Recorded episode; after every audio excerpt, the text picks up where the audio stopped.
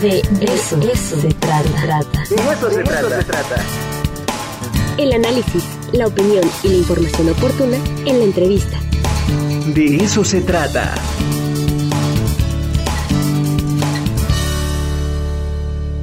Bueno, pues aquí está con nosotros el maestro Alfredo Avendaño, querido amigo, muchas felicidades. Aquí tengo en mis manos la medalla y ahí tienes tú el reconocimiento. No sabes, no sabes la felicidad que nos provoca que eh, hayas ganado este premio y bueno, pues un eh, reconocimiento a muchísimos años de labor. Muy buenos días a todos, es un enorme orgullo estar con, contigo esta mañana. Y sí es un reconocimiento a muchos años de labor, 25 años, a 25 años de seguir soñando, de insistir, de ser necios, de ser estrategas, de ser inteligentes, pero de tener mucha eh, comunicación con las personas y mucha comunicación con los bibliotecarios. Este, este premio yo lo recibo, pero es labor de todos los bibliotecarios. El corazón de este premio es de todos los bibliotecarios de la UAP. Oye, pues tú este hiciste una una revolución en las bibliotecas y bueno, pues yo, yo lo he visto porque coincide nuestra amistad mucho con eh, cómo tú empiezas a trabajar en el área de la salud, si no me equivoco. me acuerdo allá en el lejano año de 1999 que nos agarró el temblor. Y tenía eh, pelo. Oye, tenías pelo y además yo estaba eh, con la matota, ¿te acuerdas? tenía yo una greña que me llegaba casi, casi acá a media espalda. Y ahí platicábamos, desde ahí este, inició nuestra amistad y creo que el germen de eh, dejar de ver a las bibliotecas, que desafortunadamente es una perspectiva que eh, aún se tiene en otros lados, como esos lugares oscuros, eh, ¿no? Este, polvosos, donde este, el maestro clásico decía, estás castigado, te vas a la biblioteca. Y no, ¿no? Este, tú le cambias el rostro, le cambias el sentido a las bibliotecas y pues la muestra pues obviamente es la biblioteca central y todas las bibliotecas de nuestra universidad y todo el edificio paralelo que es el edificio eh, digital que construyes también es una maravilla. Sí, de hecho nosotros cambiamos de las bibliotecas transaccionales de préstamo de evolución a bibliotecas relacionales, que sean ese punto de encuentro. A mí me motiva mucho cuando un usuario, cuando un estudiante eh, nos dice, nos vemos en la biblioteca, ya sea para estar dentro de la propia biblioteca o para irse a otro lado, pero es punto de referencia.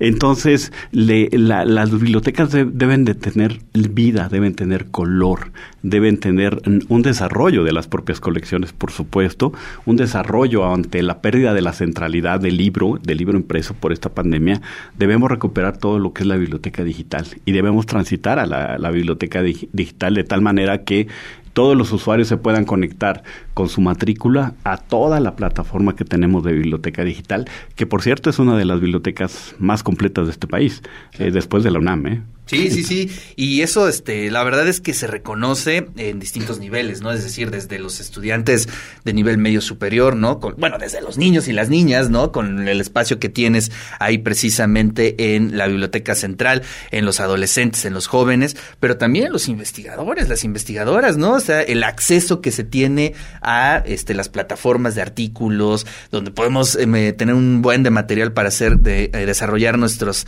nuestras tesis de maestría, de doctorado pues es la verdad un espacio increíble. No, las bibliotecas deben tener una función muy comprometida socialmente en la formación de lectores, por eso tenemos una biblioteca infantil, una biblioteca extraordinaria que cuando veo niños ingresando a la biblioteca antes de pandemia, espero ya en agosto reactivar todas las actividades al 100%, este, es, es la cereza del pastel.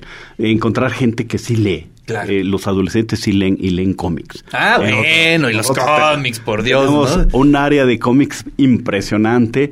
Realizamos un encuentro de, cómics a nivel este, nacional. Somos el tercer evento de cómics eh, más importante de este país, organizado por una institución pública. Eh, va a ser el 2, 3 y 4 de septiembre. Están invitados ya viene, todos. Ya viene, ya viene. Aquí en el Complejo Cultural Universitario. Pero esa es la función extendida. Deben ser edificios 24 horas, deben ser edificios muy cercanos a la gente y hoy día hemos incorporado muebles, por ejemplo, que se conectan, que tienen conexión a cargar tu celular, cargar tu este equipo portátil, tu laptop. Eh, la idea es buscar el confort, la idea es buscar ese, ese, ese, ese confort, esa comodidad cercana a la casa, donde te sientas muy eh, a gusto, donde estés en un sitio democrático, relajado, libre de las noticias falsas, donde compartas. Finalmente lo, lo que buscamos hoy día es que el chico comparta. Entonces, eso es lo, lo que tenemos en todas las bibliotecas y también eh, estamos a punto de reactivar todos los círculos de lectura externa. tenemos 18 puntos de lectura en muchas comunidades del estado de Puebla. Y eso nos motiva porque no solamente llevamos libros, llevamos microscopio, llevamos eh, robots y despertamos profesiones en los niños y decir, sabes que yo quiero ser como él y yo quiero estudiar en la UAP. Oye, me acuerdo muchísimo los eh, periodos en donde los chicos eh, presentaban sus exámenes a finales de semestre no, la biblioteca era una maravilla, ¿no? Bueno, previo a esta pandemia, eh, era una biblioteca que no dormía, ¿no? Este, entonces lo mismo podías estar conviviendo con estudiantes de medicina, de derecho, de sociología, de filosofía y letras. Eh, me llama mucho la atención esa atmósfera que uno no podría pensarlo en una biblioteca, ¿no? Eh, estudiando, eh, compartiendo, este, dialogando, eh, creando esa atmósfera que es este, realmente extraordinaria. Y sobre todo con un respeto, un respeto en todos sentidos.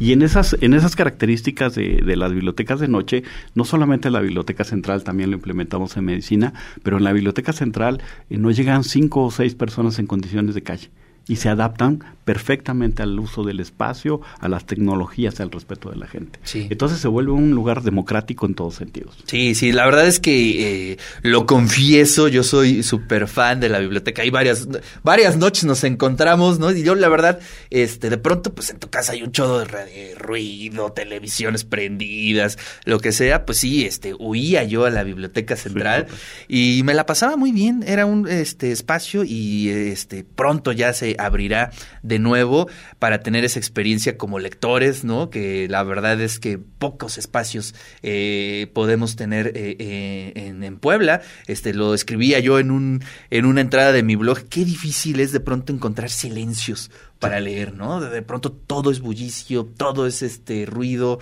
todo este es motivo de distracción y una biblioteca en ese sentido, este, pues lo, lo reconocemos, tiene un valor extraordinario pues más en un contexto universitario. Por supuesto, y esta es una biblioteca totalmente disruptiva porque tiene áreas de descanso, eh, tengo un mural, en 3D, este, la vida en la biblioteca es maravillosa, no solamente en la biblioteca central, también ya tenemos espacios muy similares en salud y estamos eh, eh, a los 10 años de la, de la formación, de la, de la eh, de la apertura de la Biblioteca Central, tenemos nuevo mobiliario. Entonces, eh, yo espero con muchas ansias la apertura de la, total de la biblioteca para que los chicos gocen, que se contagien, que se contaminen, que se encuentren felices en un espacio como la Biblioteca Central.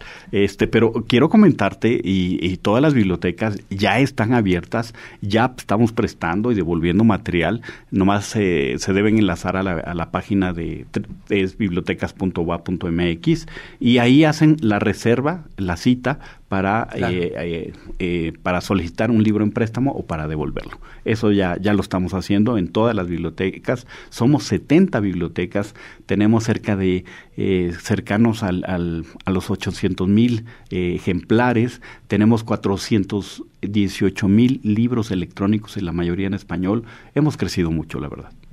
Oye, pues eso, eso es lo que te quería preguntar. Bueno, ya me respondiste un poco eh, acerca de los volúmenes, pero hablemos de la parte humana, ¿no? De todo este gran equipo que tú has hecho a lo largo de este, este, de estos años.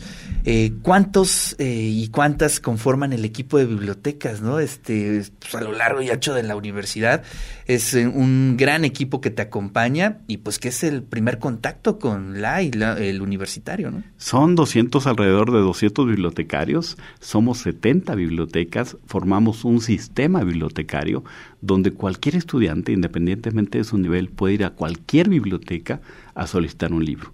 Entonces, este es un gran esfuerzo que siempre lo recalco, que siempre lo remarco, porque en muchas de las instituciones de educación superior aún no se da la conformación de un sistema. Entonces, si aquí una gente de Tehuacán, de Tetela de Ocampo o de Tlatlao que quiere un libro de la Biblioteca Central, puede venir por supuesto. O nosotros, si en ese inter o sus académicos se lo podemos llevar, se lo llevamos con mucho gusto.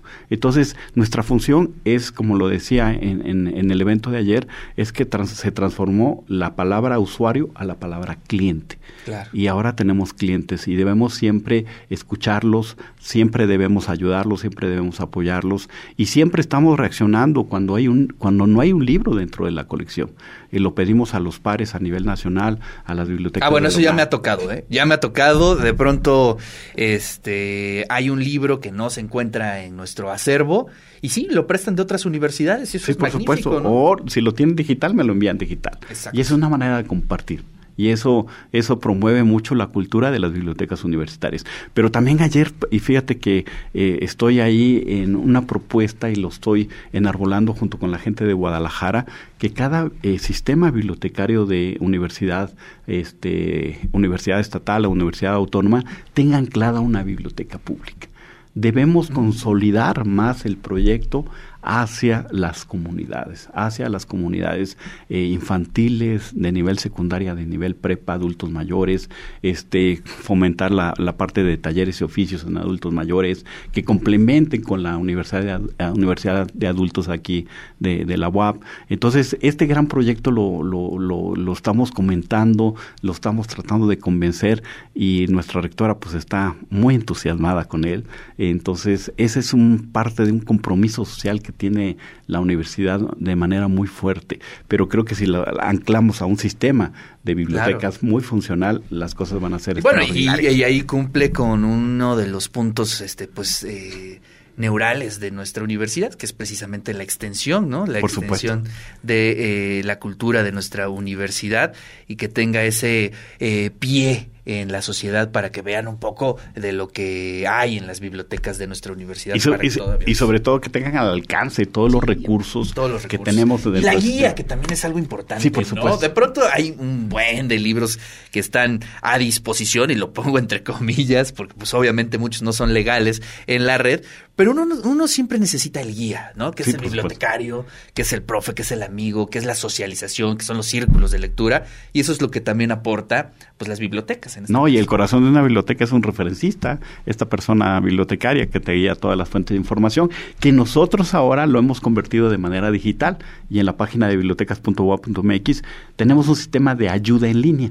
Eso nos permitió estar cercanos a nuestros estudiantes, nos permitió escucharlos, nos permitió este, ayudarlos, guiarlos en todas las fuentes de información y esa cercanía siempre la debemos tener. Maravilloso. Bueno, pues eh, la pregunta que sigue, pues es la eh, donde vas a plantear los retos, Alfredo. Eh, digamos, ya tienes uno de los reconocimientos más importantes a nivel nacional. la verdad es que las bibliotecas lucen, funcionan muy bien qué retos vienen, ¿no? ¿Qué retos vienen? Eh, ¿Hacia dónde se va a ir el proyecto bibliotecario de nuestra universidad? Definitivamente son dos grandes retos. Uno es el acceso abierto, eh, construir de manera colaborativa a través de la Vicerrectoría de Docencia, a través de la Rectoría de la institución, toda la plataforma de objetos digitales abiertos y evaluados por pares. Es decir, si tú tienes un grupo, eh, fomentar a una creación digital de ese, de ese, producto derivado de la, de la materia que estás dando y y que se suba a una, un repositorio.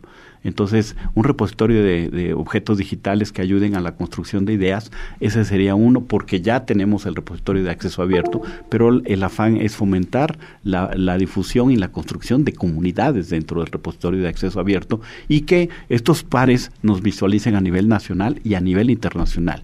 Ese es uno. Y el otro es la Biblioteca Central Pública, por supuesto. Es, debe ser una biblioteca más de 30 mil eh, volúmenes y fomentando mucho los hábitos lectores y acogiendo muchos públicos como el infantil, tratando de fomentar eh, hábitos lectores, por supuesto, y tratar de fomentar todo lo que es la idea y la, imaginación y la creatividad en todos sentidos. Maravilloso, Alfredo, muchísimas felicidades. Gracias por venir al estudio. Y bueno, pues ya estaremos esperando la FICOMICS. ¿Cuándo es? En septiembre. Septiembre 2, 3 y 4. Perfecto, pues ya está apuntado en la agenda y pues obviamente estaremos ahí presentes. Muchas gracias.